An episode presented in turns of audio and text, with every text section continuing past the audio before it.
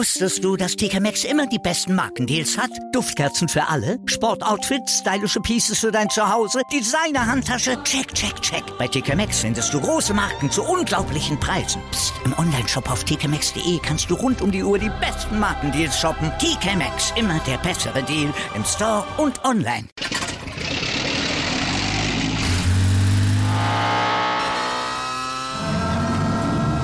Von 0 auf 100.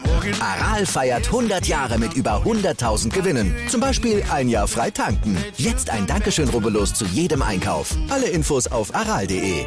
Aral, alles super. Und damit begrüße ich Sie ganz herzlich zum AVD Motor- und Sportmagazin aus unserem nagelneuen Studio. Ich freue mich, dass Sie dabei sind und dass natürlich meine Gäste auch hier im Studio sind. Christian Danner, unser Formel-1-Experte, ist dabei und Karl Wendlinger, ehemaliger Formel-1-Fahrer. Christian, wie gefällt dir unser neues Wohnzimmer? Also gefallen ist eine Untertreibung. Ich bin begeistert. Es ist herrlich. Es gefällt mir vom Design und natürlich vom Ambiente. Das muss man ja schon auch sagen. Es ist schön hier. Und wir fühlen uns auch schon richtig wohl und haben natürlich die passenden Themen für Sie dabei, liebe Zuschauer, an diesem wunderbaren Wochenende. Es ist der prestigeträchtigste Grand Prix im Rennkalender, ein echtes Highlight, der große Preis von Monaco. Und er hat auch heute wieder für die besonderen Geschichten gesorgt. Der Ort, an dem große Sterne der Formel 1 aufgegangen sind, wie der von Niki Lauda oder Ayrton Senna. Und auch heute war Monaco eine Bühne für zukünftige Topstars. Und Faszination in die 500. In einer Woche startet das äh, ja, älteste Rennen der Welt. Und äh, wir stimmen Sie ein. Wir haben Simona Di Silvestro zum Interview getroffen. Aber wir wollen natürlich jetzt erst einmal über den großen Preis von Monaco sprechen. Und Christian, wir haben so oft in dieser Saison schon überlegt, was ist mit Sebastian Vettel im Aston Martin? Hat er jetzt heute ein großes Ausrufezeichen setzen können? Ich würde mal sagen, auf jeden Fall ein Ausrufezeichen. So ganz groß noch nicht und dazu müsste er natürlich wieder gewinnen. Aber es ist, würde ich mal sagen, so ein Richtungswechsel. Ja, es geht wieder aufwärts, es macht anscheinend wieder Laune für ihn und äh, es läuft auch mal wieder rund. Und wenn es in Monaco rund läuft, heißt, dass er Vertrauen ins Auto gefunden hat, weil sonst kommt man da, wenn man das nicht hat, kommt man da keine Renndistanz ohne Unfall über die Runden. Ja, und beide Aston Martin-Fahrer heute also in die Punkte. Vettel Platz 5 und der Kollege Stroll auf Platz 8. Karl, ähm, haben Sie auch gesehen, das könnte eine Trendwende sein? Ob es die Trendwende ist, werden wir sehen bei den nächsten Rennen. Aber ich glaube, Sebastian Vettel war das Wochenende sehr, sehr gut, besser als das Auto vielleicht. Ich glaube, er hat sich das erste Mal in dem Auto richtig wohlgefühlt.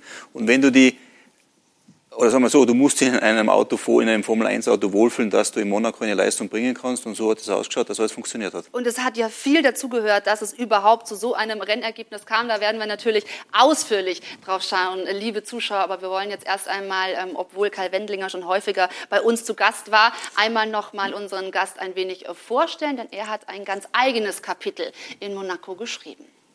Karl Wendlinger weiß wohl wie kaum ein zweiter, wie nah Höhen und Tiefen im Motorsport beieinander liegen.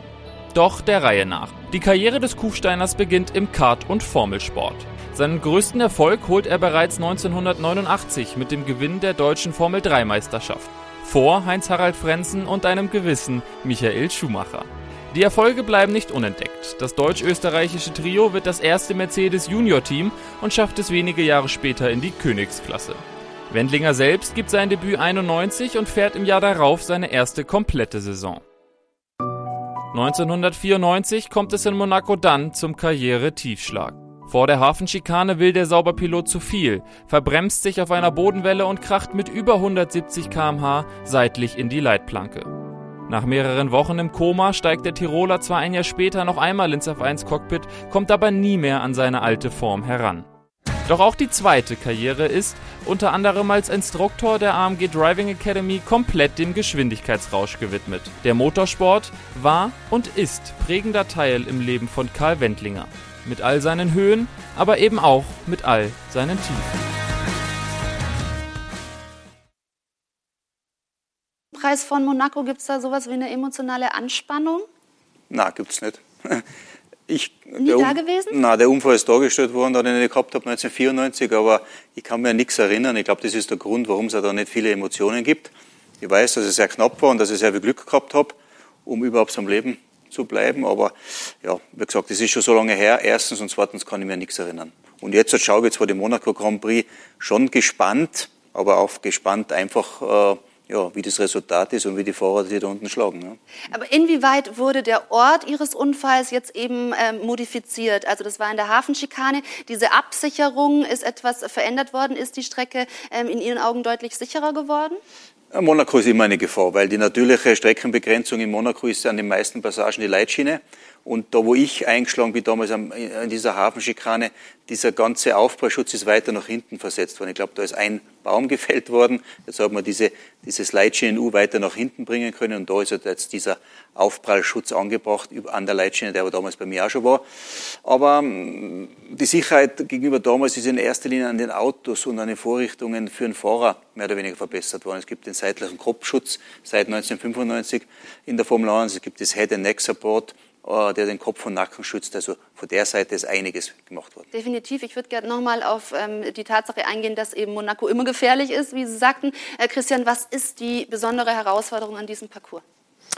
Also, Monaco ist ein klassischer Straßenrennkurs mit einer, ich sage jetzt mal, ehrlichen Linienführung. Das ist also nicht so kompliziert. Aber wenn man da mit einem Formel-1-Auto zum ersten Mal am Wochenende zum Casino hochfährt, und Gas gibt, dann denkt man, die wollen mich umbringen hier. Oder wenn man zum ersten Mal durch den Tunnel mit Vollgas fährt, dann sagt man, das kann irgendwie gar nicht gut gehen. Es geht aber gut und es geht immer dann gut, wenn man den richtigen Rhythmus findet, wenn man eins wird mit dem Auto und wenn man vor allem ein Auto hat, was nicht, ich sag mal, von es ist okay, in 0, nix, es ist nicht mehr okay übergeht, sondern wenn das ein sanfter Übergang ist. Und dann spürt man das, dann kriegt man so einen Rhythmus, dann lenkt man kaum mehr, dann läuft das Auto quasi der Strecke von allein nach und dann wird es eine runde Sache und dann macht es sogar Spaß, auch wenn man das in den ersten Runden sich nie zugestehen würde, dass Aber das so ist. Es sieht natürlich jedes Mal auch für den Zuschauer wahnsinnig schwierig aus, da durch diese engen Gassen eben sein Auto zu manövrieren. Und zum Glück gingen die Crashs, die wir an diesem Wochenende gesehen haben, glimpflich aus. Aber heute im Rennen, da hatten einige Fahrer mit ganz anderen Tücken zu kämpfen. Charles Leclerc und sein elender Monaco-Fluch. Noch nie hat der Ferrari-Pilot in seiner Heimatstadt die Zielflagge gesehen. Dieses Mal gibt es in der Installationsrunde ein Problem mit der linken Antriebswelle, das in der Kürze der Zeit nicht mehr behoben werden kann. Also bleibt Leclercs Bolide in der Box und seine Pole Position leer. Auf der 2 startet Max Verstappen, dahinter Valtteri Bottas und der Finne macht auch direkt Druck. Aber Verstappen fährt die Lücke zu und bleibt ganz vorne. Dritter ist Carlos Sainz, Vettel auf der 7 hinter Hamilton. Hier nochmal der Start. Verstappen lässt sich nicht aus der Ruhe bringen. Bottas bleibt Zweiter bis zu seinem Boxenstopp in Runde 31. Da geht dann alles schief. Das rechte Vorderrad klemmt und ist nicht runterzukriegen. Extrem bitter. Bottas muss das Rennen vorzeitig beenden. Wesentlich besser läuft es für Sebastian Vettel. Der kommt hier links sehr stark aus der Box und ergattert Platz 5 vor Pierre Gasly und Lewis Hamilton. Diese Position behauptet er bis zum Ende. Die Fans wählen ihn sogar zum Driver of the Day. Hamilton dagegen wird nur Siebter. Seine Strategie mit dem frühen Boxenstopp geht nicht auf. Immerhin schafft er noch die schnellste Rennrunde. Den Sieg holt sich Max Verstappen beim sechsten Anlauf in seiner Wahlheimat Monaco. Es ist der zwölfte Grand Prix-Erfolg seiner Karriere. Damit übernimmt er mit vier Punkten Vorsprung auf Hamilton Platz 1 der Fahrerwertung. Überraschender Zweiter wird Ferrari-Pilot Carlos Sainz. Platz 3 holt sich Lando Norris im McLaren. Der große Gewinner aus deutscher Sicht ist aber Sebastian Vettel. Hochspannend, also wirklich spektakulär. Das hat Spaß gemacht. Wir haben es eingangs auch schon besprochen. Sebastian Vettel hat ein Ausrufezeichen gesetzt. Ist er also ein Gewinner dieses Wochenendes? Und gleichzeitig schließe ich die Frage an, äh, Christian, es wird so viel davon gesprochen, dass gerade in Monaco die Fahrerleistung so wichtig ist. Wie gut hat das Sebastian hinbekommen?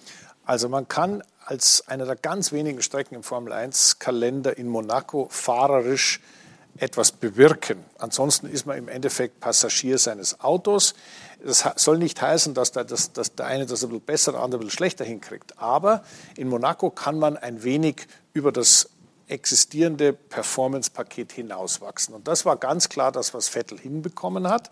Allerdings äh, bin ich immer so ein, ein relativ nüchterner Betrachter der Szene, denn man darf nicht ganz vergessen, ein Leclerc ist nicht gestartet, ein Bottas ist nicht ins Ziel gekommen, du bist schon nicht mehr Fünfter, sondern schon mal mehr Siebter. Und dazu kam auch ein ganz spezielles, da können wir später nochmal drüber reden, Phänomen in Monaco, dass, dass der Unterschied zwischen Undercut und Overcut, also zwischen ich fahre, ich komme eher zum Boxenstopp und fahre deswegen schneller oder ich bleibe länger draußen, das ist dann der Overcut und bin deswegen schneller. Ein bisschen durcheinander gerüttelt wurde, auch davon hat er profitiert. Ähm, ja, er ist klasse gefahren, da bin ich ganz bei äh, Karl, der das äh, am Anfang schon so eingeschätzt hat. Aber äh, euphorisch, glaube ich, das ist der falsche Ausdruck. Da muss man ein bisschen vorsichtig sein. Aber zumindest mal ein sehr positives Wochenende, das kann man in jedem Fall festhalten. Er wirkte ja selbst auch gelöst danach, das äh, kann man nachvollziehen. Ähm, deswegen, ich frage jetzt auch noch mal an, was lag es dann aus Ihrer Sicht? War das dann wirklich auch viel Rennglück oder doch das äh, eigene Vermögen bzw. die richtige Strategie? Beides oder alles zusammen. Ich glaube sicher ein gewisses Rennglück, wie wir schon gesagt haben. Es sind zwei Piloten vor ihm ausgeschieden, also Leclerc gar nicht gestartet. Bottas hat aufgeben müssen. Ähm, dann haben sie wahrscheinlich den Lewis Hamilton ein bisschen zu früh in die Box geholt, deswegen hat er den Platz verloren an Vettel. Aber trotzdem, er ist das ganze Wochenende, so hat er es ausgeschaut von außen äh, betrachtet, mit dem Auto sehr, sehr viel besser zurechtgekommen als wir die Wochenende davor. Und deswegen hat er sicher mit seinem Können oder mit der Verbundenheit, was er auf, aufbauen hat können zu dem Auto, in Monaco sehr, sehr viel rausgeholt. Ja. Und da wurden jetzt auch gerade von Ihnen schon die Verlierer, sage ich mal, dieses Wochenendes genannt. Allen vorneweg Charles Leclerc. Wir haben auch gerade schon im Beitrag gesehen, also dieser Monaco-Fluch, das ist ja wirklich nicht zu glauben. Christian, wie viel Pech kann man haben in so kurzer Zeit vom, vom Hero, also von der Pole, dann plötzlich auf Zero zu fallen und gar nicht starten zu können? Ja, also ich sehe das auch das ein bisschen nüchterner, denn ich meine, der Ursprung allen Übels lag ja darin, dass er selber das Auto ordentlich erstmal an die Leitplanke gefahren hat, weil dann die Radarfeuerung gebrochen ist, anschließend im Qualifying, während dem letzten Durchgang Qualifying, in der Wand versenkt hat oder in der Leitplanke versenkt hat. Das hat dann dazu geführt, dass das ganze Drama seinen Lauf nahm. Also, der Ursprung des Übels war mit Sicherheit sein Fehler, dass er in Monaco im falschen Moment das Auto in der Leitplanke versenkt hat. Und dann der Umgang mit Fer den Ferrari dann mit dem Problem hatte, da reden wir gleich nochmal drüber. Mhm. Sicherlich dann ist es aber so, dass unterm Strich bleibt im fünften Rennen sein Wagen wieder nicht ins Ziel gesetzt und das auch noch als Monegasse, also bei seinem Heim Grand Prix. Das ist wirklich für ihn sehr ärgerlich und wir hören mal, was er gesagt hat.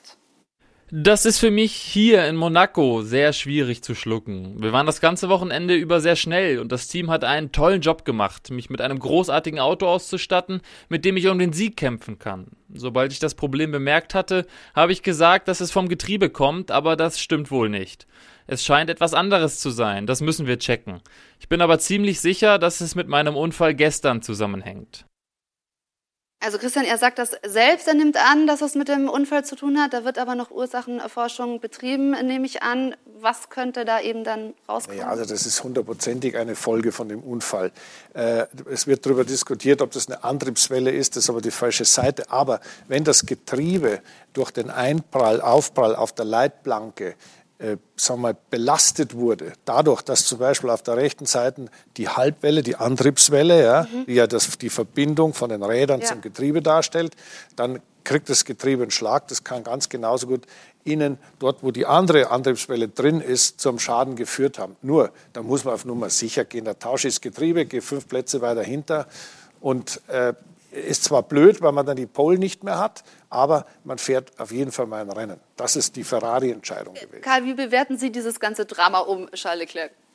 Zuerst einmal, Monaco verzeiht keine Fehler. Im Großen oder im Kleinen, wie man gesehen hat. Ich glaube auch, dass es eine Folgeerscheinung vor dem Crash am Samstag im Qualifying war.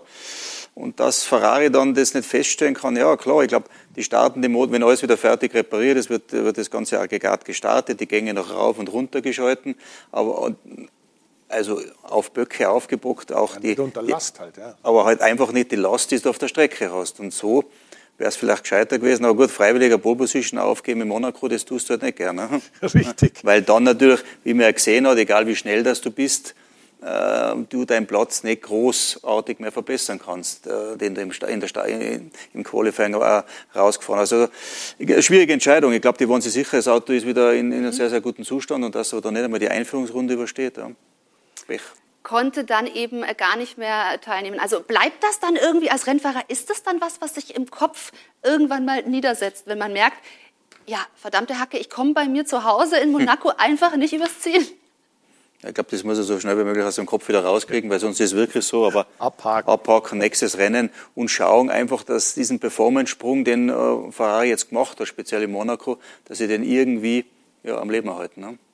Er ist ja nicht der einzige Pechvogel oder Verlierer in diesem Rennen gewesen. Wir müssen natürlich auch über Valtteri Bottas sprechen, der so aussichtsreich äh, das Rennen auch gefahren ist, Christian. Und dann passiert da beim Boxenstopp einfach auch was super Blödes, oder? Naja, also das, ein Boxenstopp ist etwas höchst Kompliziertes. Das schaut immer so locker, flockig aus. Da kommen die Jungs, machen die Räder weg, wieder drauf und er fährt wieder innerhalb von zwei Sekunden. Die Arbeit, die da dahinter steckt, ist nicht nur, dass die Mechaniker das trainieren, sondern dass das Material auch zum absoluten Limit entwickelt wurde. Dazu gehören auch die Radmuttern, dazu gehören die Schlagschrauber, mit denen man da arbeitet, die haben eine Power drauf. Das kann man sich nicht vorstellen. Da werden Millionen investiert, um ein paar Hundertstel Sekunden beim Boxenstopp mit dem Equipment dazu zu gewinnen. Und entsprechend am absoluten Limit sind auch die Radmuttern. Und genau die hat das nicht ausgehalten aus irgendeinem Grund. Und dann war nichts mehr drauf, mit, mit, äh, wo, die, wo, die, wo der Schlagschrauber sich hat festdrehen können. Das heißt, der Schlagschrauber hat Power gehabt, durchgedreht, aber war nichts. Und das Rad ging nicht ab. Und das ist eben für ihn natürlich, ich frage mich, Karl, dann als Fahrer, wenn man weiß, jetzt kann ich mal meinen Teamkollegen schlagen, ich bin da wirklich gut unterwegs und dann sitze ich da in meinem Auto und komme nicht mehr vom Fleck. Wie ärgerlich ist das? Du verzweifelst natürlich, klar. Weil er ist klar, er hat den Start, die einzige Chance, das Rennen zu gewinnen, war den Start gegen Verstappen zu gewinnen. Das hat er nicht gemacht, aber er ist auf einem komfortablen zweiten Platz unterwegs gewesen. Und auch, würde ich sagen, sein zweiter Platz in Monaco ist ein Riesenerfolg.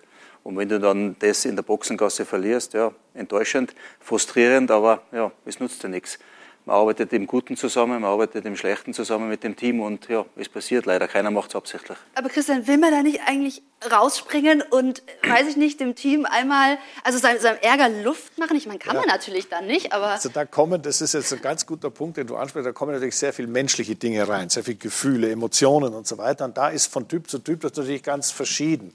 Und der Walteri ist ja ein unglaublich cooler Typ, ja. Und der hat einfach, der saß da und hat gedacht, na, das dauert lang, dann hat er überlegt, naja, jetzt dauert schon so lange, jetzt ist bestimmt der gerade vorbeigefahren und dann hat er sich überlegt, naja, jetzt ist der auch vorbei und der wahrscheinlich auch und irgendwann ist er mal 30 oder 35 Sekunden gestanden, da hat er gedacht, könnte was Größeres sein. Und das ist jetzt nicht sehr emotional, aber natürlich will man das nicht glauben.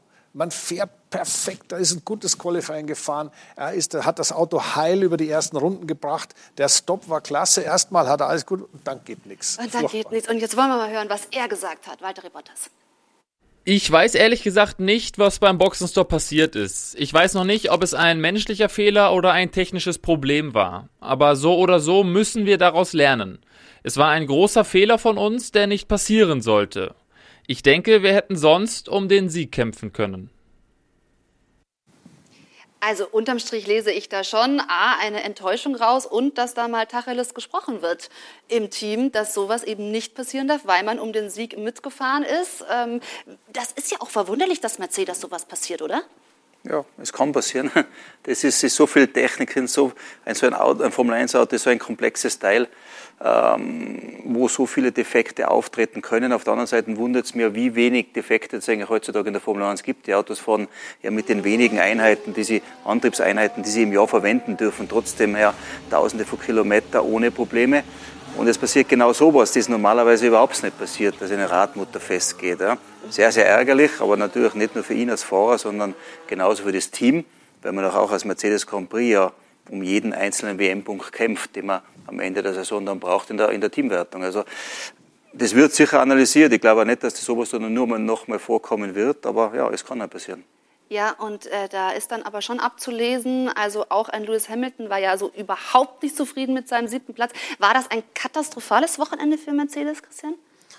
Ja, also wenn man normalerweise äh, immer um den, um, seit Jahren immer um den Sieg fährt, ja, dann war es katastrophal. Ähm, aber auch aus solchen Dingen, und gerade Lewis ist da jemand, der das sehr schnell auf die, auf die Teamschiene überleitet. Ja? Äh, da lernt man draus, da wird man besser.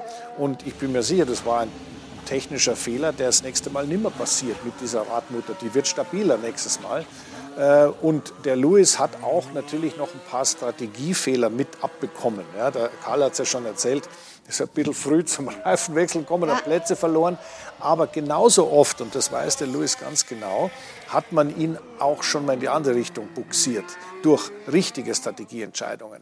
Und deswegen ist dieses Miteinander mitgehangen, mitgefangen, durch gute Zeiten und durch schlechte Zeiten bei beiden Piloten, wenn man da so reinhört, sehr ausgeprägt. Und die wissen auch, Mhm. Auf mein Team ist Verlass. Allerdings, also Lewis Hamilton, der hatte schon äh, so einen Kragen heute, der hat viel geschimpft, ähm, ja. äh, hat man auch mitbekommen über Funk. Was war insgesamt, ja, woran ist es letztendlich gescheitert, sage ich mal? Was war auch Lewis Hamiltons Kardinalsfehler? Ja, ich glaube, da gibt es nicht einen Kardinalfehler. Er ist, glaube ich, das ganze Wochenende nicht so zurechtkommen. Das wird das, was man von ihm eigentlich gewöhnt ist und erwartet. Mm, er hat den Grip nicht aufbauen können, er hat die Sicherheit im Auto, das Gefühl nicht aufbauen können, hat man in den Aussagen von ihm gehört, um das Auto in Monaco wirklich am Limit zu bewegen. Und wie wir schon zuerst gesagt haben, wenn du in Monaco nicht die Sicherheit hast und das optimale Gefühl zum Auto, dann äh, verlierst du halt einfach auch die letzten paar Zehntelsekunden und dann reicht es nicht, um ganz vorne zu stehen. Was mir ein bisschen aufgefallen ist in letzter Zeit, Louis war immer, wenn es um die weichen Reifenmischungen gegangen ist, die in Monaco jetzt verwendet worden sind, natürlich wegen des Stadtkurs, hat Pirelli die Supersofts gebracht ja, und ganz weiche, weiche Reifenmischungen, dass er da nie so dominant war, als wie mit den härteren Mischungen gefahren worden ist. Ja. Und jetzt schauen wir mal, das nächste Rennen ist, ist in Baku, natürlich von der Geschwindigkeit her ein deutlich schnellerer Kurs als bei Monaco, aber auch ein Stadtkurs. Und ich kann mir gut vorstellen, dass auch Pirelli wieder nach Baku die weicheren, die softeren Mischungen bringen wird. Ob er sie dann wieder schwer tut. Warum das so ist, weiß ich nicht. Ob das vom, mhm. Fahr vom Fahrstil abhängt, um sein Art des Auto abzustimmen oder die Reifen aufzuwärmen. Aber man hat eigentlich von ihm das ganze Wochenende jetzt in Monaco schon sehr viele Beschwerden gehört komme mit dem Auto nicht zurecht, bringe die Reifen nicht in das Arbeitsfenster, mhm. bin mit den Reifen oder mit dem Auto nicht zufrieden. Das man von ihm normalerweise ganz, ganz selten hört. Ja, also wir haben sowieso ähm, Boxenstopp-Strategie und Reifen äh, als große Themen natürlich schon ausgemacht in dieser Saison. Was erwarten Sie dann für Baku? Ich weiß nicht, ob er sich dann auch ein bisschen schwerer tut, als wie was man von ihm gewohnt ist, weil heuer die ersten vier Rennen der Saison äh, Okay, in, in Imola im, im, Regen vielleicht nicht ganz so, aber sonst, äh, Luis war wieder dominierend, ja, hat mehr oder weniger die Pace gemacht und Verstappen hat mit letztem Risiko und, und wirklich das Auto am Limit bewegend ranschnuppern können oder irgendwie ja, knapp dahinter sein können, aber Luis war schon der Dominierende. Jetzt in Monaco war es nicht. Äh, schauen wir mal, Baku hat Ähnlichkeiten mit Monaco, vom Asphalt, vom Straßenkurs, also keine permanente Rennstrecken, von den Reifen, die Pirelli liefern wird. Trotzdem, es sind nur so viele Rennen im Jahr, also ja, da macht das eine oder andere Rennen nichts aus. Aber es zeigt uns nochmal, und das ist natürlich für alle Zuschauer großartig, wie spannend sich dieser Titelkampf gestaltet. Es ist jetzt im Moment ein herber Rückschlag für Lewis Hamilton. Das sehen wir auch nochmal, ähm, wenn wir hier den direkten Vergleich uns in der Grafik anschauen. Denn Max Verstappen hat diesen Grand Prix gewonnen und jetzt liegt er auch noch vorne in Punkten, obwohl äh, Lewis Hamilton mehr Siege in dieser Saison äh, geholt hat. Also natürlich es ist noch sehr ausgeglichen. Oder allerdings die Führungsrunden, die sind natürlich herausragend, Christian, oder? Was, auf welche Zahlen guckst du hier besonders? Ja, also es ist so, dass die, der, der, die, die Klasse und die, die unglaubliche, das unglaubliche Können von einem Lewis Hamilton, das müssen wir jetzt nicht wegdiskutieren, Nein. weil er jetzt in Monaco mal ein Rennen gefahren ist, was nicht so gelaufen ist. Aber ich möchte ganz gerne noch mal darauf eingehen, wie kam es eigentlich dazu, dass so ein Hamilton dann so eine, auf so einer Position fertig fährt. Das lag daran, dass in Monaco eine äh, eigenartige Situation entsteht, was das klassisch, den klassischen Undercut und den klassischen Overcut angeht. Ein mhm. Undercut heißt, ich fahre hinter dem anderen her, fahre in die Box, bevor der andere kommt, habe dann eine schnelle Runde auf einem ganz frischen, ganz tollen Reifen und überholte das, überholte ja, den anderen. Ja. Und das ist in Monaco anders gewesen. Sebastian Vettel zum Beispiel hat auf den Hamilton sechs Sekunden aufgeholt innerhalb von drei Runden als der Hamilton auf frischen Reifen gefahren ist. Und deswegen ist das so durcheinander gekommen und deswegen sind diese komischen Verschiebungen da entstanden, die, je länger die draußen, Perez hat am meisten profitiert, ja, der ist am längsten draußen geblieben und, dann nach vorne gespielt. und ist dann vor der ganzen Gruppe wieder rausgekommen und der Lewis hinten hat gefunkt, sag mal, was macht ihr denn hier, über drei Plätze verloren, das kann ja gar nicht sein. Mhm. Doch, kann eben leider schon mal sein. Äh, ist, ist eine Monaco-spezifische Angelegenheit. Aber der Karl hat völlig recht. Ich meine, in, in äh, Baku haben wir schon auch eine Strecke, die ein bisschen komisch ist. Ja? Und äh, der, der, Unterschied zwischen schnell und langsam ist da so komisch, ja? weil das, das ist eine elendiglich lange Gerade, wo die höchsten Geschwindigkeiten erzielt werden und ein unglaublich enges Stück ähm, durch die Altstadt durch. Äh, das ist sehr speziell, muss ich sagen ja, Stadtparcours ohnehin, aber ich möchte natürlich nicht äh, unterlassen, auch noch mal ein bisschen mehr über Max Verstappen zu sprechen, der schließlich dieses Rennen gewonnen hat und zum ersten Mal in Monaco auf dem Podium gelandet ist. Zeigt das noch mal, wie sehr er schon gereift ist? Hm, wie soll jetzt sagen, gereift. Ich glaube, es hat letztes Jahr, ich meine, er hat einmal das Podium verloren in einer Strafe, oder? Bin ich da richtig? Max ist in die Formel 1 gekommen und hat in seinem ersten Jahr bei Red Bull schon, ich glaube 2016, das erste Rennen in Barcelona gewonnen. Klar hat er nicht die Reife gehabt, hat es vielleicht ein bisschen manchmal mit seiner Ungestümtheit in eine andere Platzierung verloren. Nur er hat jetzt schon immer mehr oder weniger mit seinem Auto versuchen müssen, den Lewis Hamilton im besten Auto, also im schnellsten Auto, Mercedes Grand Prix, zu fordern. Und da kommen durch manchmal paar Aktionen, wo man sagt, okay, hätte es jetzt nicht ein bisschen mehr Zeit lassen können oder hätte das nicht ein bisschen ruhiger, ruhiger angehen lassen können. Heuer ist er so nah mit seinem Auto, finde ich, am Mercedes dran, wie bis jetzt noch nie und automatisch kommt dann ein bisschen mehr Gelassenheit. Ja. Ähm, aber trotzdem, er hat natürlich jetzt in Monaco schon davon profitiert, dass Leclerc das Rennen nicht starten hat können. Ja. Weil wenn Leclerc vor der Pole Position den Start gewonnen hätte und in Führung gelegen war, dann wäre der ganze Rennverlauf wieder ganz anders gewesen. Also für mich hat Max Verstappen ein Riesentalent, sowieso braucht man gar nicht drüber reden. Er hat auch die nötige Erfahrung und die Ruhe. Manchmal, glaube ich, ist bei ihm so ein bisschen der Fall gewesen, er hat das oft nicht akzeptieren können. Ich bin schnell, ich bin gut, aber ich habe jetzt im Moment gerade nicht das Auto, um mit dem Auto gewinnen zu können. Und dann hat er vielleicht manchmal versucht, aus dem Auto mehr als 100 Prozent rauszuholen. Und dann hat es so ausgeschaut, als wie er alles übertreibt. Aber es war halt einfach weil er Ungeduld des jungen Mannes. Ja, aber das ist die Frage. Deswegen, ich komme nochmal auf diesen Reifeprozess äh, zu sprechen, weil hat er damit vielleicht auch für sich selber ein bisschen wieder gut machen können, was halt in den Jahren zuvor da etwas ähm, schiefgelaufen ist, vielleicht auch durch eine ungestüme Art. Ja, ich würde, nein, das glaube ich nicht. So kompliziert sind Rennfahrer nicht. Die denken nicht dann, ich muss jetzt was gut machen, weil früher lief es über Quatsch. Der steigt ein, fährt so schnell wie es geht und der Karl hat das wirklich genau beschrieben. Der war ja von Anfang an richtig gut und nur deshalb, dass er eigentlich äh, vom Material ein bisschen hinterhergehinkt hat, hat er oft mal Risiken eingehen müssen, um das zu kompensieren. Das ist jetzt nicht mehr der Fall und entsprechend entspannt fährt er so ein Grand Prix von Monaco zu Ende. Aber der äh, Leclerc, wenn gestartet wäre, das hätte ich gerne gesehen, weil äh, wie, wie der da attackiert. Und so ein Leclerc, den kannst du nicht einfach überholen. Und das haben beide ja auch voneinander schon mal ähm, gesehen. Ja. Also das ist nicht so, dass der Leclerc, der Verstappen, sich nicht schon mal getroffen hätten auf dem Weg zum Ziel. Das ist so. Wir hätten das alle gern gesehen, Leclerc allen voran natürlich. Ähm, aber vielleicht, um auch noch mal auf den Monegassen äh, zu sprechen zu kommen. Das heißt, ähm, Karl, trauen Sie ihm zu, dass es jetzt eben für Charles Leclerc nicht jetzt äh, eine Ausreißer-Pole gewesen wäre, sondern dass der einfach äh, gerade im Ferrari auch noch deutlich weiterkommen wird? Wir haben von Charles Leclerc die letzten letzte Saison genau, die letzten Jahre genauso gesehen, schon was er alles kann.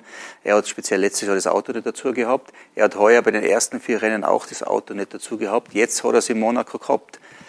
Äh, warum hat er es gehabt? Ich weiß nicht. Christian, hast du eine Lösung? Man hat in Barcelona gesehen beim Rennen davor, dass speziell Strecken, also Sektor 3, die langsamen Passagen, kurz vor Start und Ziel in den engen Kurven, der Ferrari schon sehr, sehr gut funktioniert hat. Das ist ein bisschen vergleichbar von der Strecke mit Monaco.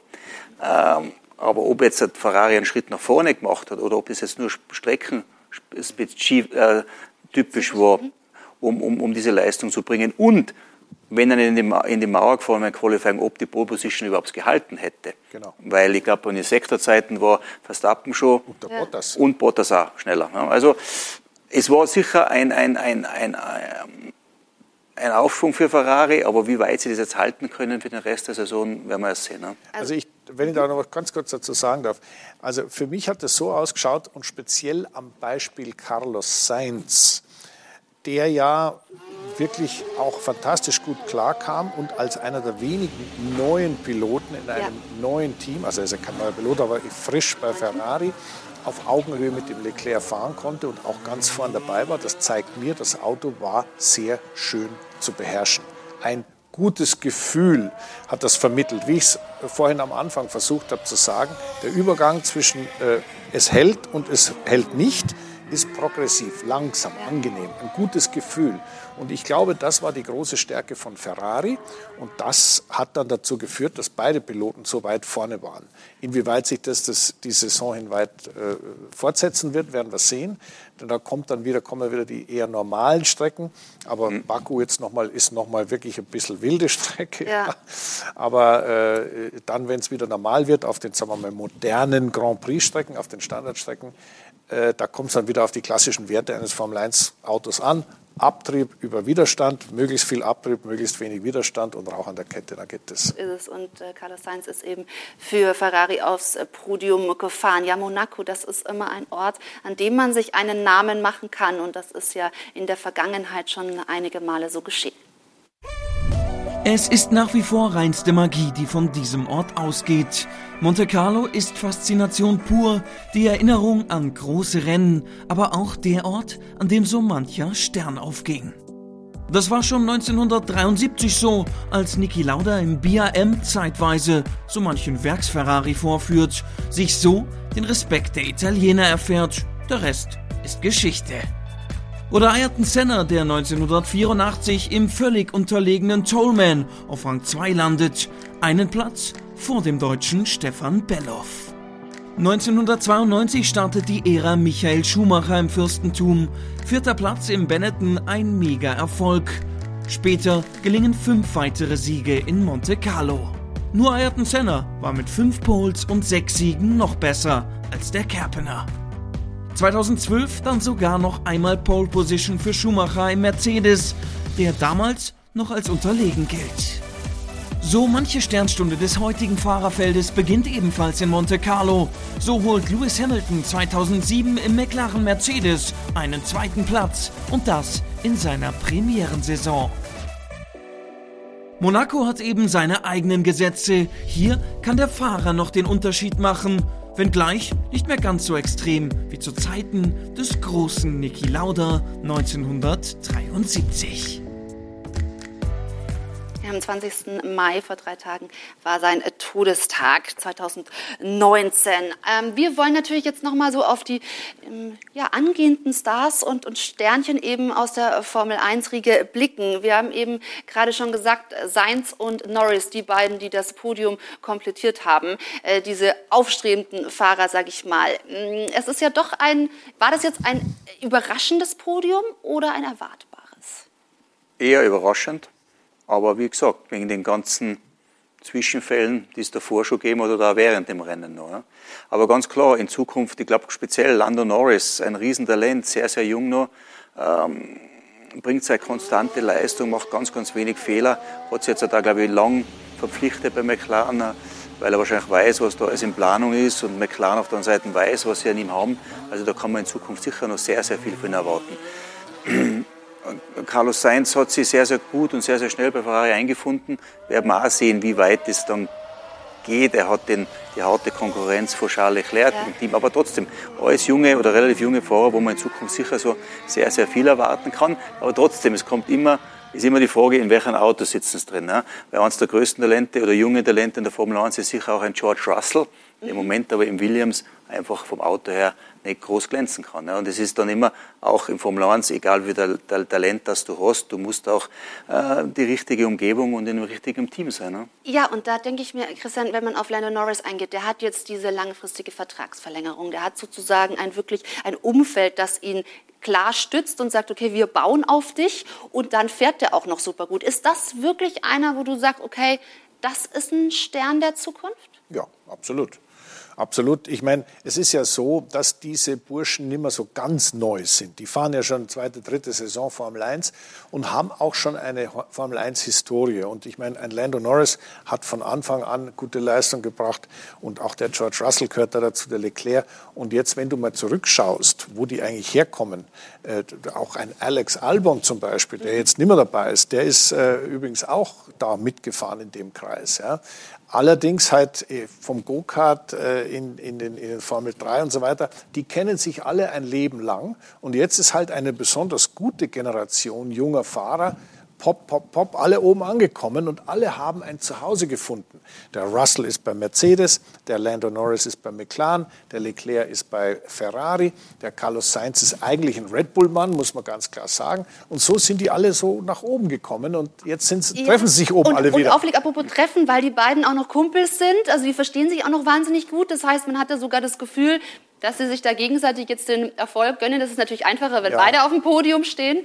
Ähm, aber das ist ja auch noch so eine Geschichte, dass diese, diese Jungs sozusagen sich untereinander einfach auch noch gut verstehen. Also bei McLaren haben sich der Sainz und der Norris deshalb so gut verstanden, weil sie auf Augenhöhe gefahren sind und der Andreas Seidel das unter Kontrolle behalten hat. Das muss man ganz klar sagen.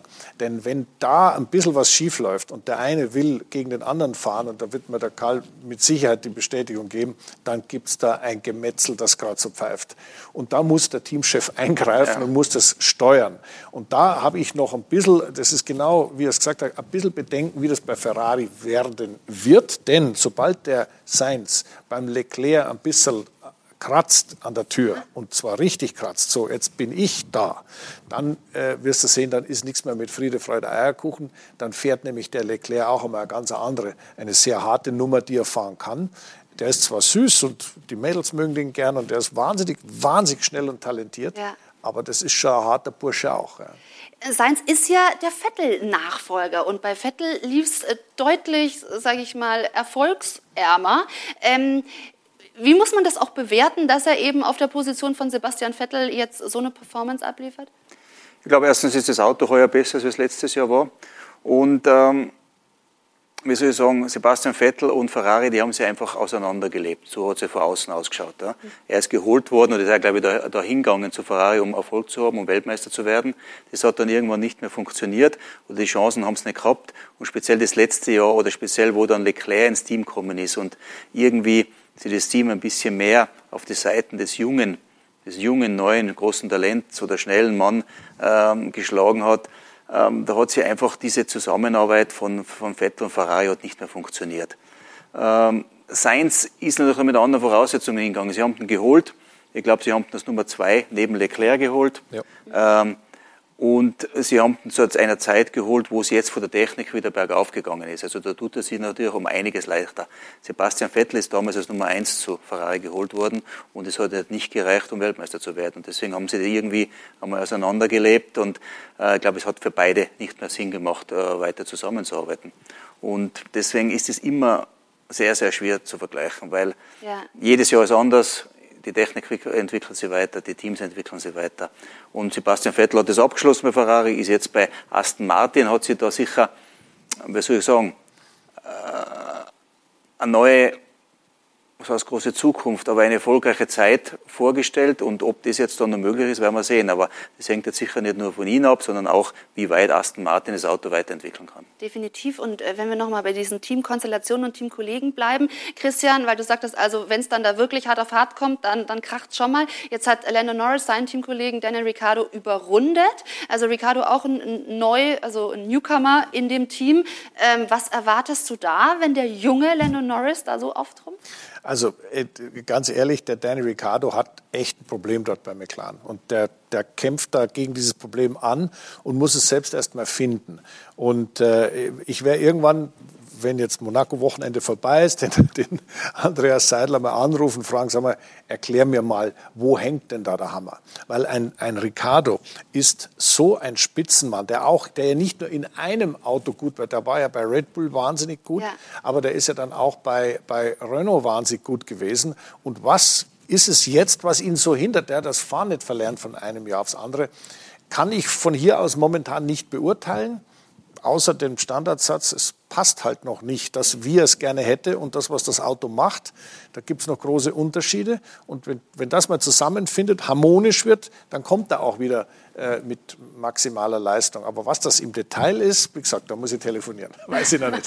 da freuen wir uns aber natürlich auch noch auf eine Entwicklung in dieser Saison. Und wir schauen in der Sendung gleich auch noch auf Mick Schumacher. Natürlich wollen wir auch ein bisschen besprechen, wie seine Performance heute war. Und wir haben Ihnen angekündigt, wir werden auch ausführlich auf das Indy 500 blicken, das nächsten Sonntag stattfindet. Also das Motorsport-Event schlechthin. Bei uns gibt es ein ausführliches Interview mit Simona Di Silvestro und natürlich viele Geschichten dazu. Bis gleich, liebe Zuschauer. Bleiben Sie bei uns. Willkommen zurück, liebe Zuschauer, beim AVD Motor- und Sportmagazin in unserem neuen Studio, in dem wir uns schon sehr wohl fühlen. Wir haben schon viel über den großen Preis von Monaco gesprochen und wollen jetzt auf Mick Schumacher blicken, der das Qualifying verpasst hat aufgrund eines gröberen Crashes. Crashes im äh, dritten freien Training und er auch zum ersten Mal den kürzeren gezogen hat hinter seinem Teamkollegen Nikita Massebin. Christian, Du grinst. Wie bewertest ja. du äh, seine Performance? Dass er da hin und der ist ja zweimal, einmal so ganz klein bisschen, einmal ein bisschen heftiger eingeschlagen. Mein Gott, das passiert in Monaco halt. Das ist nicht so, nicht so wahnsinnig dramatisch. Ähm, er ist immer noch schneller als äh, Nikita Massepin. Dass das jetzt in Monaco halt einmal andersrum, äh, da ist, wir gönnen es dem Massepin, wir gönnen es auch dem, dem Günther Steiner und dem Haas-Team, denn sowas hilft natürlich auch ein bisschen für die allgemeine Stimmung. Äh, und der Mick, der kommt da drüber weg, da mache ich mir gar keine, gar keine Sorgen, der ist beim nächsten Rennen, hat er die Nase wieder vorne. Aber das ist natürlich schon die Tücke, sage ich mal, am großen Preis von Monaco, da eben Nuancen wirklich entscheiden. Und wenn dann vielleicht ein Mick Schumacher zu viel wollte, könnte das der Fall gewesen sein, dass man dann overpaced und dann fliegt man eben schneller gegen die. Haben wir davor schon gesagt, Monaco verzeiht keine Fehler. Ich glaube, er hat bis jetzt alles richtig gemacht äh, in seinem ersten Formel-1-Jahr. Er war fehlerlos, er war vorbildlich beim Überrunden auf die Seite immer gefahren, sogar so vorbildlich, dass er, dass er schon teilweise Zeit verloren hat. Und jetzt in Monaco ist er aber nicht so gegangen, klar. Und wenn du dann die, speziell was wir zuerst schon gesagt haben, du musst in einem Auto, in einem Rennauto, musst du die Monaco sicher fühlen und wohlfühlen. Und das ist auch bei einem schlecht funktionierenden Formel 1, wie der Haas ist, noch umso schwieriger. Und wenn dann ja, vielleicht ein bisschen zu viel willst oder zur falschen Zeit einmal eben das Auto am Limit bewegst, dann kann was passieren. Aber trotzdem, ich glaube, es ist überhaupt kein Thema für ihn. Er wird daraus lernen und er wird es beim nächsten Rennen dann sicher wieder besser machen. Aber inwieweit fehlt dann eben die Erfahrung, um gewisse Situationen vielleicht noch besser zu kennen und demnach einzuschätzen, er ist Rookie? Er ist Rookie, Mazepin ist Rookie, aber Mazepin hat es vielleicht äh, an dem Wochenende ein bisschen besser gemacht als wir. Und wie gesagt, äh, daraus lernt er sicher mit Schumacher. Und dann kann er das beim nächsten Rennen in Baku, wo wir auch wieder auf einen Stadtkurs sind, ja umsetzen und versuchen, die Fehler eben nicht zu machen.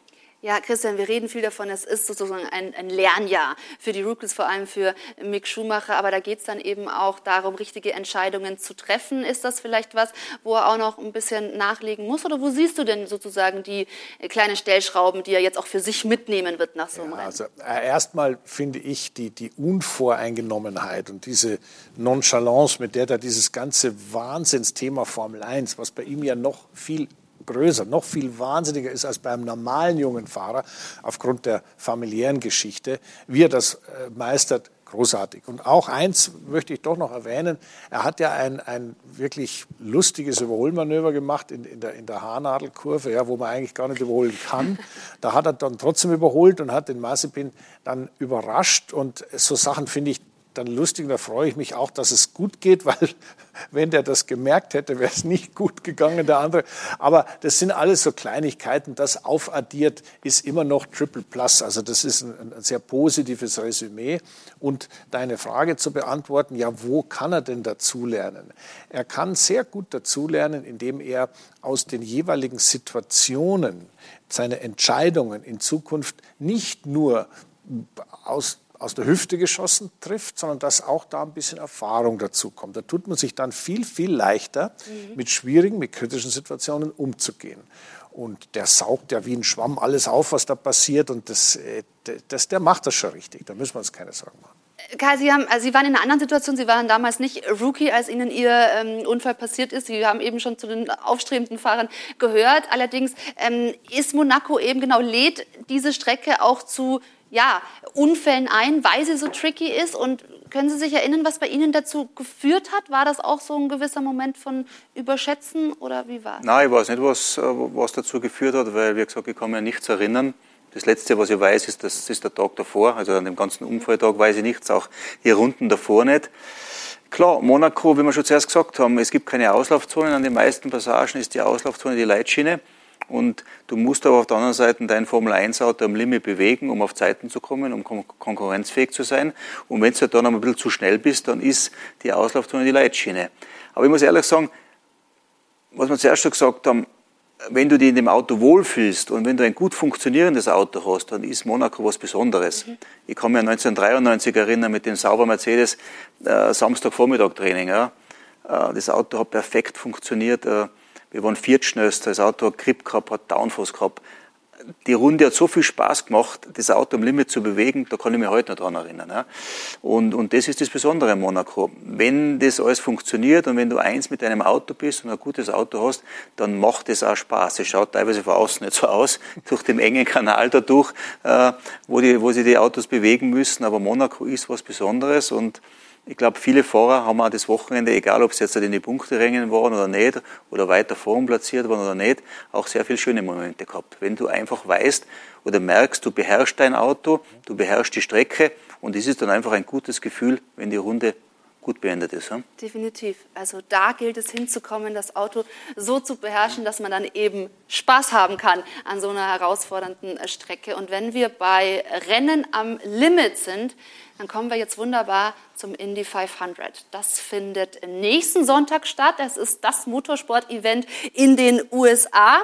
Und die Schweizerin Simona de Silvestro steigt ins Auto. Wir haben sie zum Interview getroffen. Es ist diese Faszination, die jeder spürt. Dieses Herzklopfen, das jeder fühlt. Wenn der Tag wieder näher rückt. Der Tag des Indy 500 die Geschwindigkeiten sind mega hoch und das ist immer so ein bisschen, die ersten paar Runden realisierst, okay, es, es geht schon schnell vorab, weil ich glaube, Spitzengeschwindigkeit ist so 380.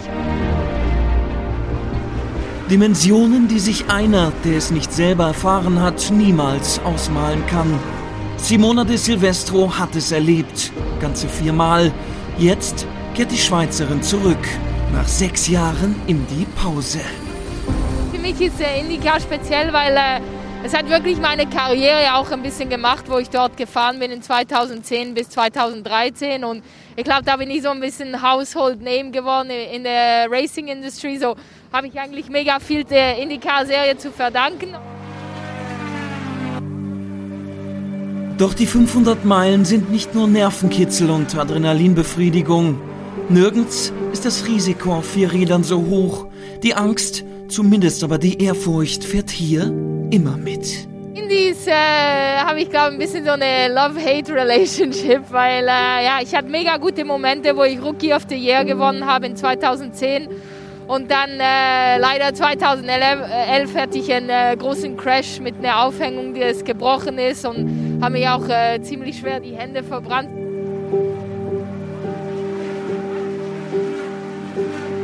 Es sind Bilder, die nochmal verdeutlichen, wie schnell bei diesen Geschwindigkeiten Kleinigkeiten über die Zukunft des eigenen Lebens entscheiden. Beim freien Training vor zehn Jahren schlägt die Silvestros Bolide heftig in die Wand ein. Ein Überschlag und eine anschließende Feuerbildung sind die Folge. Zum Glück verlässt sie ihr Auto eigenständig.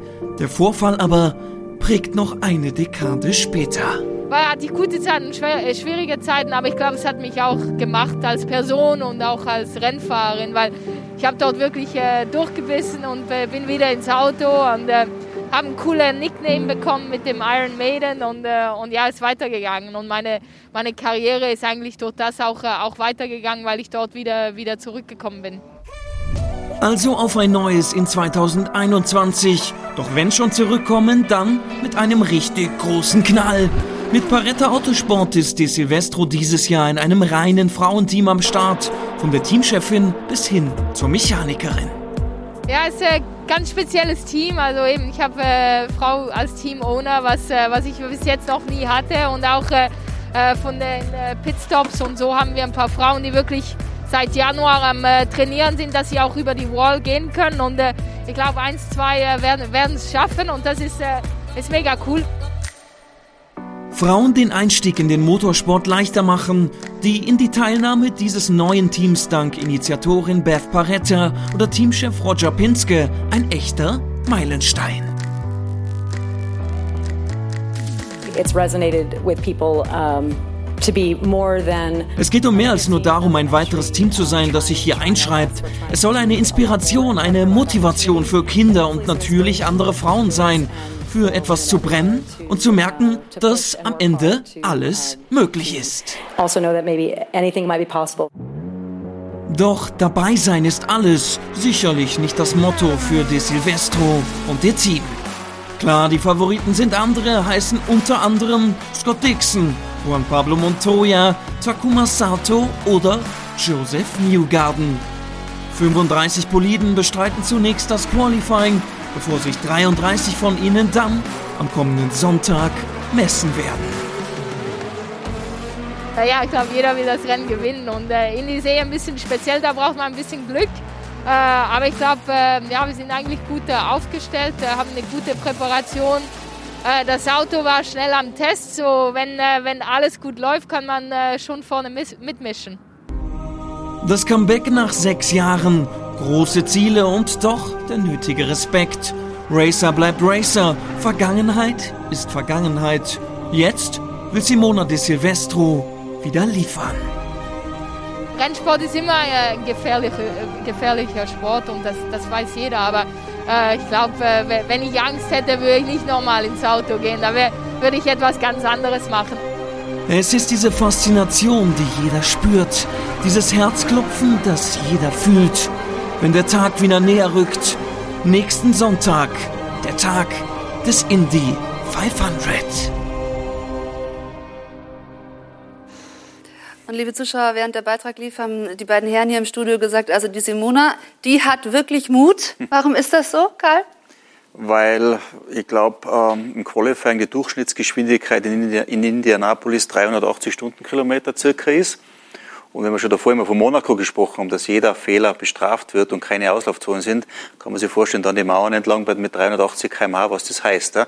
Und ich glaube, das alleine fahren im Qualifying, das ist etwas, aber im Bulk fahren, im Rennen, ist das Ganze noch viel, viel schwieriger. Ja. Also Hut ab vor Silmona und alle anderen, die dort mitfahren. Ne? Und auch Christian, der da auch gefahren ist und der äh, Experte ist. Also Indy 500, was ist das Besondere, beziehungsweise auch an diesem Oval? Das finde ich auch immer so äh, was ganz also herausragendes. Das Besondere ist, es ist das größte Autorennen der Welt. Punkt. Das ist schon mal ziemlich, ziemlich besonders. Ähm, dazu kommt, dass äh, die Oval Kultur ist ja etwas, also ovale Rennstrecken, äh, die gab es in Europa ganz genauso haben sich in Amerika halt gehalten und sind dort Bestandteil dieser Rennserie geworden. Nicht exklusiv, die fahren auch auf normalen Strecken, aber eben auch auf Ovalen. Und das ist jetzt ein klassischer Super Speedway. Der hat vier Kurven, also da gibt es Turn 1, 2, 3, 4 und alle sind anders. Auch wenn das alles gleich ausschaut und du denkst, die fahren da irgendwie lächerlich im Kreis rum. Das ist eine riesen Herausforderung. Und ich habe ähm, in Monaco beim Formel E-Rennen mit der Simona ein bisschen gesprochen drüber, äh, weil gerade in Turn 3 zum Beispiel ist immer so eine Bodenwelle gewesen. Also ja, das ist jetzt besser und da kann man also besser durchfahren. Und sie hat eines gesagt, es kommt halt wahnsinnig darauf an, wie das Auto eingestellt ist. Dazu muss man wissen, dass es nicht wie in der Formel 1, dass dort ein, ein Williams fährt und dann, und dann äh, Ferrari und ein Mercedes, sondern die Autos sind alles, alles dieselben, die haben nur unterschiedliche Motoren. Und die, das, der Gag an der Geschichte ist, dass es verschiedene Teams gibt. Die Top-Teams heißen Ganassi und Penske. Und der Penske, Roger Penske, äh, mit dem ich in meiner Indica-Zeit auch sehr eng zusammengearbeitet habe als Teamchef, ja, äh, der hat eben dieses Girls-Thema da, dieses Damenteam mit ja. der Simona äh, unter seine Fittiche genommen. Und das ist natürlich für die Simona wahnsinnig wichtig, weil über das technische Know-how bei Penske, was die Ingenieure angeht, die Daten angeht und vor allem auch ich sage jetzt mal nicht nur die Historie, wie, wie war das früher oder wie war es beim Testen, sondern auch der Zugriff auf die Daten der anderen Autos dazu führt, dass das Auto schön zu fahren ist. Und der Karl hat es äh, äh, ganz richtig gesagt, im Verkehr ist es auf dem Oval wirklich sehr speziell. Und äh, da muss ich ganz ehrlich sagen, äh, da hat die Simona Glück, dass sie da in einem so guten, wenn auch neuen, aber so gut betreuten Team Penske Associated, also dazu Penske Familie gehören, fahren darf. Ja, Aber da gehört immer. Ja, da. Erkennst du dich? Ja, erkenne ich mich. Ja, ja. Das war eins äh, unserer Autos, ein Lola war das damals. Das war die noch, das war noch die Zeit, bevor diese Serie jetzt IndyCar Series heißt, war es die PPG IndyCar, wie hieß die Kart Championship All Racing Teams, irgend sowas. Auf jeden Fall eine super Meisterschaft. Macht genau, Spaß. und dann eben auch, Simona, du hast angesprochen, äh, jetzt gerade im, im, richtigen Team. Interessant finde ich auch Romain Grandjean, den ehemaligen Formel-1-Fahrer, der eben auch Indy fährt, der auch schon aufs Podium gefahren ist in dieser Saison, aber sagt im Oval, also bei Indy 500, fahre ich noch nicht. Das ist ihm zu gefährlich. Er schließt es allerdings nicht aus. Er hat einfach noch nicht die Erfahrung, sagt er. Ist das nachvollziehbar? Absolut, absolut. Ich glaube, er geht es speziell nach seinem Unfall letztes Jahr in Bahrain in der Formel 1 weiß er ja, was alles passieren kann. Und ich glaube, er geht einfach Schritt für Schritt an. Er fährt jetzt die, die, die, die Straßenkurse und normalen Rennstrecken, permanenten Rennstrecken. Und ich kann mir gut vorstellen, nach, einer, nach einem erfolgreichen ersten Jahr auf den normalen Rennstrecken wird er dann auch sicher nächstes Jahr ähm, die gesamte Meisterschaft fahren und, und, und auch in den Oval starten. Aber ich glaube, das ist schon eine richtige, gute Herangehensweise, weil, wie wir schon gesehen haben, das Oval mit diesen Spitzengeschwindigkeiten, ist ganz was anderes, als wir das Rennauto auf normalen Rennstrecken zu bewegen. Und wenn schon Monaco, wie wir schon gesagt haben, nichts verzeiht, das Oval verzeiht überhaupt nichts. Also das Entscheidende auf dem Oval, das nur ganz kurz ja. eingebracht ist, das Auto zu spüren. Weil normalerweise, man kennt die Gremlins des Motorsports. Du weißt, wenn es feucht ist, das rutscht ein bisschen. Du weißt, da schaut der Asphalt anders aus, musst aufpassen. Auf dem Oval ist alles anders. Und diese Gremlins, diese bösen, bösen Gremlins, die da immer irgendwo dazwischen pfuschen, die zu erkennen, ist auf dem Oval so gut wie unmöglich. Und das Auto zu spüren, äh, untersteuert, das nennt man in amerikanischen äh, äh, Ausdrucksweise Pushing. Und wenn das Auto übersteuert, ist es loose. Und da die, den richtigen Kompromiss zu finden, ist wahnsinnig schwierig, weil um dorthin zu kommen, dass das Auto mal irgendwas macht, ist man eben wieder in Geschwindigkeitsbereichen, die mhm. nicht so ganz ohne sind. Also schwieriger Fall. Und es ist wirklich also eine hochspannende Rennserie. Wenn Sie es live verfolgen wollen, liebe Zuschauer, äh, das Indy 500 nächsten Sonntag können Sie das auf äh, Sport 1 Plus dann tun. Und wir geben Ihnen hier dann gleich noch das äh, Roundup aus dem Motorsport. Nach einer kurzen Pause sind wir zurück im AVD Motor- und Sportmagazin. Und wir sind zurück im AVD Motor- und Sportmagazin im neuen Studio mit Kai Wendlinger und Christian Danner. Und wir wollen Sie jetzt, liebe Zuschauer, wie angekündigt, auf den neuesten Stand bringen und haben für Sie den Newsflash. Bis zu 10.000 Fans am Nürburgring. Auch im zweiten Pandemiejahr 2021 soll das traditionsreiche 24-Stunden-Rennen auf dem Nürburgring mit Zuschauern stattfinden. Das teilten die Veranstalter am Freitag mit. Am 1. Juni-Wochenende sollen bis zu 10.000 Besucher das Event in der Eifel von den Tribünen verfolgen können. Eine offizielle Zulassung durch die Behörden steht jedoch noch aus, da letzte Details geklärt werden müssen. Rallye Portugal, erster Saisonsieg für Evans. Im vierten Lauf der Rallye-Weltmeisterschaft konnte sich Toyota-Pilot Elvin Evans seinen ersten Saisonsieg sichern. Der Waliser konnte nach 20 Wertungsprüfungen einen Vorsprung von 28,3 Sekunden auf den Hyundai-Fahrer Denis Sordo herausfahren. Dritter wurde Sébastien Ogier. Zuvor kämpften am Freitag auch die Hyundai-Piloten Tenak und Neuville um die Spitze. Nach ihren Unfällen waren dann aber alle Siegchancen dahin. So, und damit sind wir heute schon angekommen äh, am Ende dieser Sendung. Aber, liebe Zuschauer, der Motorsportabend ist noch lang. Christian, was machst du jetzt? Einer hat schon die Sendung verlassen. oh, was kommt jetzt? Also, nachdem das mit der Kerzen ein bisschen schwierig ist, kann ich nur langsam gehen. Aber, liebe Ruth, im Namen der Sport 1 Crew Oh. Im Namen von Karl und mir, natürlich vom Automobilclub von Deutschland, überreiche ich dir hier eine Geburtstagstorte. Alles Gute zum Geburtstag. Dankeschön. Ja, an diesem Ehrentag. aber Motorsport-Style. Ja, das ist Lightning McQueen, eines der bekanntesten Rennautos, die hm. es überhaupt gibt. Das ist wirklich toll. vielen, vielen Dank. Ich habe es jetzt lange geheim gehalten, dass heute mein Geburtstag jetzt ist. Nimmer. Aber jetzt freue ich mich sehr, tatsächlich. Und ich puste das jetzt aus. Genau, bringt Glück. Dankeschön, liebe Zuschauer. Wir sind am Ende angekommen, aber jetzt habe ich noch einen Sendehinweis für Sie. Ja, genau, Porsche GT Magazin. Damit geht es jetzt weiter. Bleiben Sie also unbedingt dran. Und ich glaube, wir Den haben jetzt noch was oder? zu verputzen hier. Machen Sie es gut. Tschüss.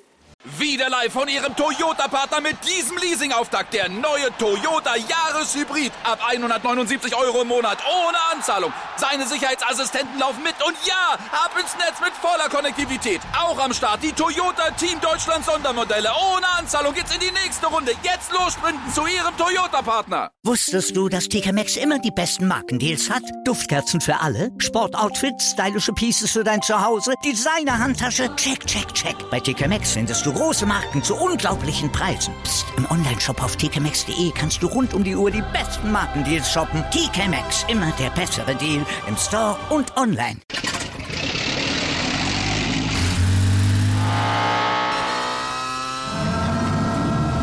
Von 0 auf 100.